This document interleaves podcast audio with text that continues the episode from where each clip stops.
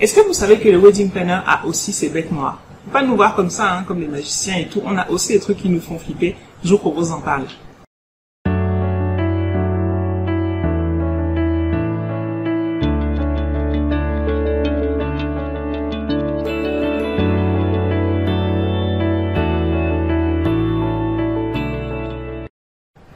On devait écrire un livre sur les, choses qui se passent euh, pendant les mariages, les behind the scenes, comme on dit, franchement, ce serait déjà une encyclopédie et je propose de partager avec vous aujourd'hui quelques des petites choses qui nous font vraiment flipper au quotidien. Bienvenue sur cette euh, chaîne Mélanie Wabo Weddings. J'espère que vous allez bien. Je suis Mélanie Wabo, votre wedding planner. Les cinq choses dont j'ai envie de parler avec vous aujourd'hui, il y en aurait tellement, mais bon, je, je vais m'arrêter à cinq parce que c'est celles qui reviennent le plus souvent. Pour le wedding planner, encore une fois, hein, pour les autres prestataires, ça peut être d'autres choses. Mais les choses, en fait, nous, qui nous mettent vraiment en difficulté, en fait, la première, c'est les projets de mariage qui sont pas clairs. La deuxième, c'est quand on manque un petit peu de transparence par rapport au budget du mariage. La troisième, c'est les familles. Vos familles, oui, quelquefois, c'est vraiment pas évident de composer avec les familles. La quatrième, ce sont les éléments. Je vais vous expliquer après ce que j'entends par les éléments. Et la cinquième, c'est les repas. Je commence par le projet de mariage pas clair. Pourquoi est-ce que c'est un problème? Parce qu'en fait, vous savez que on est là pour raconter une histoire, comme je vous dis souvent, on est là pour raconter votre histoire. Et raconter votre histoire, ça va s'adosser à un projet de mariage. Le projet de mariage, c'est comment est-ce que vous le visualisez, votre mariage? Est-ce qu'on est en train de travailler sur un mariage intimiste? Et dans ce cas, on va peut-être chercher un lieu un petit peu feutré, euh, qui convient en fait à un mariage intimiste. Mais vous voyez que si en cours de route, on passe du mariage intimiste à la super grosse fiesta de 500 personnes, ça perturbe en fait toute l'organisation et toute la planification qui avait peut-être été mise en place. Le projet pas clair, c'est aussi on veut se marier mais on sait pas trop quand, on sait pas trop à quelle saison. On n'organise pas un mariage de saison sèche de la même manière qu'on organise un mariage de saison des pluies. Euh, pour les personnes qui vont m'écouter et qui sont qui sont à l'étranger dans zones tempérées, on n'organise pas un mariage de printemps, d'été, d'automne, d'hiver de la même manière. Donc la clarté du projet de mariage c'est quelque chose qui est super important parce que plus on aura de détails en fait par rapport à ce que vous voulez, par rapport à votre rêve, par rapport à vos souhaits et par rapport à votre budget, et plus ça va permettre en fait d'y répondre et de vraiment donner vie à quelque chose qui vous ressemble. Parce que si le projet n'est pas clair, en fait, on peut se retrouver à organiser finalement le mariage de nos rêves à nous, basé sur, euh, sur notre vécu, sur notre expérience, sur les choses qu'on aime, au lieu d'être en, train d'organiser votre projet à vous. Et un projet clair, c'est un projet que vous avez construit tous les deux. Je le dis souvent parce qu'on est, on est plus en contact avec la future mariée. Mais, euh, mesdemoiselles, pour l'instant, n'oubliez pas que c'est votre mariage à tous les deux. Donc, quand vous faites le feedback ou les échanges avec votre wedding planner, pensez également à parler de ce dont monsieur a envie, n'est-ce pas? Parce qu'on n'a pas forcément la main sur, sur monsieur. Euh, donc, votre projet, c'est votre projet à tous les deux. Et plus il va être clairement défini, plus la tâche sera aisée pour le wedding planner. Et du coup, c'est un peu lié au deuxième point, qui est le manque de transparence par rapport au budget. Ça, je pense que tous les prestataires ont ce souci-là. Quand vous allez voir un prestataire, euh, une des premières questions qu'il va vous demander une fois qu'il aura vérifié sa disponibilité dans son calendrier, ça va être quel est le budget de votre événement? Alors je sais, vous allez me dire que oui, mais les Camerounais sont comme ça. Quand tu vas donner le budget, il va vouloir gonfler. Arrêtez ça. Arrêtez de penser comme ça, je vous assure. Quand vous êtes en face de professionnels, en fait, avoir une idée de votre budget, ça nous permet en fait de calibrer les choses. Ça nous permet de savoir où est-ce qu'on va. Ça nous permet un peu de savoir sur quel standing d'événement on est. Si jamais on est sur un mariage à petit budget, ça ne sert à rien qu'on vous fasse des recommandations euh, de, de, choses qui soient d'une telle opulence ou qui soient vraiment extravagantes et vous faire rêver et créer des frustrations alors qu'en fait, vous n'avez pas forcément le budget pour ça. De la même manière, et puis ça va dans les deux sens, vous comprenez. Et la transparence par rapport au budget, elle est aussi importante. Pourquoi? Parce que votre wedding planner, très souvent, moi par exemple, enfin oui, ça m'arrive assez souvent, je prends des engagements avec mes prestataires au nom des mariés. D'accord? Donc il y a des choses qu'ils vont accepter de faire, des dates qu'ils vont accepter de caler même, même sans avance, ou euh, des petits upgrades qu'ils vont accepter de, de concéder parce qu'on a une relation qui permet ça. Mais si c'est pour qu'à la fin de la journée, ah bah finalement on n'a pas de quoi solder leur facture ou euh, on se met d'accord sur quelque chose et on veut revenir dessus derrière, c'est pas évident. C'est pas évident sur votre projet de mariage, ça va créer des complications. Et puis même nous derrière, ça nous facilite pas forcément la relation avec le prestataire quand on a ces allers-retours par rapport euh, par rapport au budget. Alors il peut y avoir un accident de la vie, hein, je veux dire entre ce que vous aviez prévu il y a un an, euh, si vous avez commencé votre prépara vos préparatifs de mariage un an avant, et le jour du mariage, il peut se passer des choses, bien entendu. Mais là, je parle vraiment des personnes qui ne sont pas transparentes avec leur wedding planner par rapport à leur budget de mariage. Le troisième point, ce sont vos familles. Vos familles. vos mamans, vos papas, les tontons, les tatas, les cousines, tout le monde. Quand on prend un wedding planner, en fait, c'est pour se substituer à, à ce qu'il y avait habituellement en termes de comité d'organisation. Vous savez, habituellement, en, ou quand il n'y a pas d'organisateur, en tout cas, il y a le comité boisson, euh, le comité nourriture, comité déco, enfin un certain nombre de personnes qu'on met sur des tâches qui vont être derrière les prestataires et tout ça. Le, le wedding planner, en fait, vient se substituer à ces différents comités. Euh, et donc, du coup, il faut que ce soit clair pour votre famille quand vous avez fait appel à un wedding planner. Il faut que ce soit clair que vous avez appelé quelqu'un qui est professionnel et donc c'est le boulot. Parce que si vous gardez votre wedding planner et tous les comités, déjà ça fait doublon. Si vous attendez de votre wedding planner qu'il assiste à toutes les réunions de tous ces comités, c'est tellement chronophage et c'est pas forcément productif. Et puis à un moment, euh, là je parle particulièrement aux messieurs, si jamais vous avez décidé de vous marier, c'est que vous êtes des adultes, vous êtes des grandes personnes et qu'à un moment il faut pouvoir dire aussi les vérités à vos familles. Alors c'est bien qu'on soit des gilets par balles. On est très souvent des gilets par balles. Il y a des balles que je prends vraiment avec beaucoup de plaisir. Mais on peut pas être tout le temps, on peut pas être dans tout le long de l'organisation du mariage dans une position de gilet pare-balles. On peut pas être tout le temps la personne à qui vous allez dire Mélanie, s'il te plaît, dis à maman que euh, si tonton appelle, dis-lui ceci. Et que on peut pas être comme être dans cette situation-là tout le temps. Donc il y a euh, notre part qu'on fait par rapport à vos familles, mais il y a également votre part à vous.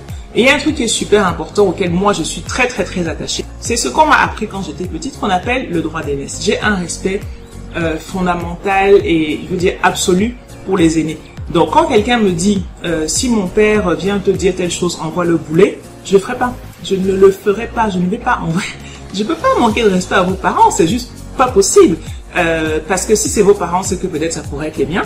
Donc je ne peux pas manquer de respect à des parents parce que vous, vous n'avez pas voulu, euh, entre guillemets, prendre votre courage à deux mains pour leur dire certaines vérités par rapport à l'organisation de votre mariage. Alors bien sûr, il y a toujours des personnes de bonne volonté. Et moi, j'adore ça. Hein. C'est surtout dans les cousines, les cousins qui sont qui sont prêts à aider, qui sont volontaires. Euh, on va faire les achats de boissons ensemble. On fait ceci, on fait cela. Ça, j'adore. Donc l'idée n'est pas de dire qu'on collabore pas avec vos familles, hein. mais il faut faire la part des choses entre ce que nous nous pouvons dire ou pas à vos familles et ce qu'il vous appartient de, de leur dire ou pas. Notre quatrième bête noire, c'est ce que j'appelle les éléments. Les éléments, c'est tous les impondérables. On, on, peut rien y faire par définition, mais c'est, ça prend au trip. Un de ces éléments, c'est la météo. La météo, c'est quelque chose qui, qui peut être super handicapant, en particulier quand on organise un mariage en plein air, et même quand c'est à l'intérieur. Hein, ça m'est arrivé d'avoir un mariage où il y a eu une énorme averse, juste au moment où la mariée devait sortir de son véhicule pour entrer dans l'église. Mais je vous assure que ce mètre 50 là, il a fallu déployer, on avait je sais pas combien de parapluies, on a créé un chemin en fait pour qu'elle puisse entrer à l'église sans être euh, sans être trempée. C'était un mètre cinquante, pas plus que ça, hein. mais voilà, les éléments, on en a quand même, euh, on en a quand même un petit peu peur, et vraiment en particulier quand ce sont des événements qui se passent à l'extérieur, avec les garden parties qui sont très très très à la mode aujourd'hui. On nous en demande de plus en plus, même en, même en saison des pluies. C'est pas toujours évident. Alors après, il y a plein de croyances. Hein, attacher un chapelet à votre fenêtre, faire venir les coupeurs de pluie. On y croit, on n'y croit pas, mais dans tous les cas, ça fait partie des trucs qui nous font, qui nous font vraiment euh, peur le jour d'un événement. Et parmi les éléments, il y a aussi des choses toutes bêtes comme les embouteillages. Il y a des zones, quelquefois, vous, vous passez tout le temps dans cette zone, il n'y a jamais d'embouteillage. Paf, le jour du mariage, un samedi où rien ne se passe habituellement, un énorme bouchon euh, va se créer. Pile le jour où vous êtes sur une journée marathon. Les journées marathon, vous savez, c'est celles qui ont euh, euh, mairie, vin d'honneur, église, soirée, enfin, un, un, programme très serré comme ça dans la journée. Et donc, c'est des éléments qui nous font un peu flipper. Ma solution pour moi, ça, c'est la prière. C'est que euh, je prie énormément pendant les préparatifs du mariage de manière générale, dans les prières quotidiennes bien sûr, mais également le jour d'un événement. Et je peux presque mettre ma main au feu que à chaque fois que j'ai oublié de le faire, à chaque fois que j'ai commencé ma, ma, journée en oubliant euh, de faire une prière vraiment très profonde et sincère par rapport au déroulé de cette journée, quelque chose m'est arrivé. Euh, grave ou moins grave, mais en tout cas quelque chose m'est arrivé. Donc pour essayer de déjouer les éléments, si je peux dire comme ça, mon truc à moi, c'est la prière. Le cinquième élément, c'est les retards. Les retards. Organiser un mariage pour un wedding planner, ça veut dire qu'on a passé des semaines, voire des mois, à mettre en place quelque chose qui soit millimétré. D'accord? Le matin, le matin d'un événement, le matin d'un mariage, quand on sort avec mon équipe, franchement, on est en mode militaire. C'est-à-dire que ça doit aller tac, tac, tac, tac, tac. Mais ça, c'est pour nous. Pour vous, ça doit aller Pour vous, c'est cool. Pour les invités, pour les mariés, pour leur famille, ça doit vraiment être relax, détente et tout ça. Mais pour nous, c'est millimétré. Donc, du coup, les retards, c'est juste catastrophique. Et il y a deux points qui sont un peu à risque, en fait, à chaque fois dans, la journée d'un mariage. Le premier point, c'est tôt le matin. Maquilleuse et coiffeuse. Ce sont les deux prestataires, elles font partie des, prestataires que j'adore parce que la mise en beauté de la mariée, c'est juste indispensable. On a tous envie d'avoir une magnifique mariée, mais elles font aussi partie de, des prestataires que je flique le plus. Ça m'arrive d'appeler des, des, coiffeuses quelquefois le vendredi soir à 20h pour m'assurer que j'espère que tu n'es pas en train de faire la fête parce que j'ai besoin que tu sois debout à 4h demain matin. Pourquoi? Parce qu'en fait, quand le maquillage et la coiffure de la mariée prennent du retard, là, hein, c'est fini. Ça aura un impact sur tout le programme de la journée. Et un effet boule de neige, ça, ça, ça va impacter également d'autres prestataires. Ça va mettre à mal le photographe, par exemple, parce que tout d'un coup, on va lui dire, ah ben là, il n'y a plus de temps, euh, la séance photo qui devait durer une heure, ben finalement, tu n'as plus qu'un quart d'heure. Ben, le gars, il avait prévu son truc, quoi, et tout d'un coup, on vient de, de, lui, de lui, de le saboter peut-être un petit peu, parce que il avait prévu une heure, et là, on lui dit, tu as qu'un quart d'heure, donc il doit réagir dans le stress. On sait, ça fait partie aussi du boulot de réagir dans le stress, mais c'est pas agréable. Euh, c'est pas agréable d'avoir prévu plein d'accessoires, pour des photos avec la, la, la mariée et ses, euh, et ses demoiselles d'honneur et de pas les faire. Parce que quelquefois aussi, c'est des demoiselles d'honneur qui nous mettent en retard. Quand on essaye de faire des programmes on veut que tout le monde dorme dans le même hôtel, c'est pas pour rien. Quand on veut que tout le monde soit à proximité, c'est pas pour rien. Donc il y a des retards comme ça qui ont des effets boule de neige. Quelquefois, vous avez pris une voiture de location pour une durée précise. Si vous avez pris la voiture, disons, de 10h à 14h en se disant, je la prends de 10 à 14 parce que entre 11 et 13, j'ai l'église. Donc ça me laisse une heure avant, une heure après. Et que vous avez déjà deux heures de retard, ça fait qu'en fait, l'heure à laquelle la voiture est censée être libérée, vous êtes encore à l'église. Si ça se trouve, cette voiture, elle devait aller sur un autre mariage après le vôtre. Donc il fallait qu'elle rentre au garage, qu'elle soit nettoyée et qu'elle ressorte.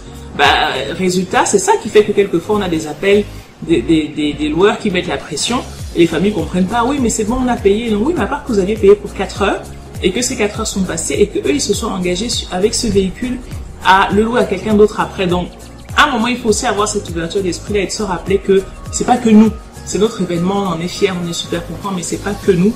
Et les retards qu'on a peuvent avoir des conséquences qui sont vraiment fâcheuses. Sur certains événements, je sens que euh, j'ai des familles qui sont génétiquement programmées pour être en retard j'essaie d'avoir des prestations à la journée. C'est-à-dire que je vais pas prendre une voiture pour 4 heures, je vais prendre la voiture pour la journée. Je vais pas prendre une maquilleuse pour 2-3 heures, je vais la prendre pour la journée. Ça permet de, de pallier un petit peu. Et à chaque fois, ça aura une conséquence. Et c'est ça qui fait que quelquefois, ce retard qu'on a eu depuis le matin ben, va nous plomber la soirée. Parce qu'on aurait été à la mairie en retard. Peut-être que comme on est arrivé en retard, on a fait passer un autre coup. Résultat, à l'église aussi, on est en retard. À l'église, j'ai une pensée, par exemple, pour Feu la Mouta. Feu la Mouta, il commençait la cérémonie sans vous. Hein. C'est-à-dire que si vous n'êtes pas là, bah, vous allez entrer en catimini juste après. Mais c'était pas une surprise parce que pendant les réunions de préparation au mariage, il vous prévenait. Si vous êtes en retard, je vais commencer sans vous. Et en particulier, en fait, pour les mariages de haute saison, il y a des journées, il y a 6-8 mariages dans une église, ils ne peuvent pas se permettre d'accepter les retards. Donc forcément, c'est aussi une énorme hantise pour nous, organisateur de mariage. Donc voilà, comme je disais, il y a plein d'autres choses et moi ce qui, ce qui m'intéresserait, ce serait que les professionnels du mariage qui vont regarder cette vidéo puissent apporter aussi en commentaire leurs témoignages sur leurs bêtes noires, les trucs sur lesquels ils flippent un petit peu. Que même les personnes qui ont organisé déjà leur mariage euh, viennent nous dire qu'est-ce qui s'est passé, les choses auxquelles il faut faire super attention. Bref, voilà, moi je suis à l'affût de tous les témoignages, de tous les commentaires, de tous les partages. Et d'ailleurs, je sais pas, est-ce que vous êtes même abonné? Pensez à vous abonner s'il vous plaît. Cliquez sur abonner, d'accord? Abonnez-vous à la chaîne. Après, vous activez les notifications. Comme ça, vous ne manquerez aucune, euh, aucune de mes vidéos. Et puis, parlez-en, ça va me faire plaisir. Et puis, euh, laissez des commentaires. Euh, les commentaires m'aident aussi à savoir si jamais vous avez des choses dont vous voulez qu'on parle dans les prochaines vidéos, des thèmes, des choses qui vous préoccupent. ce sera avec un grand plaisir. C'était Mélanie Wabo, votre wedding planner. Je vous remercie et je vous dis à très bientôt.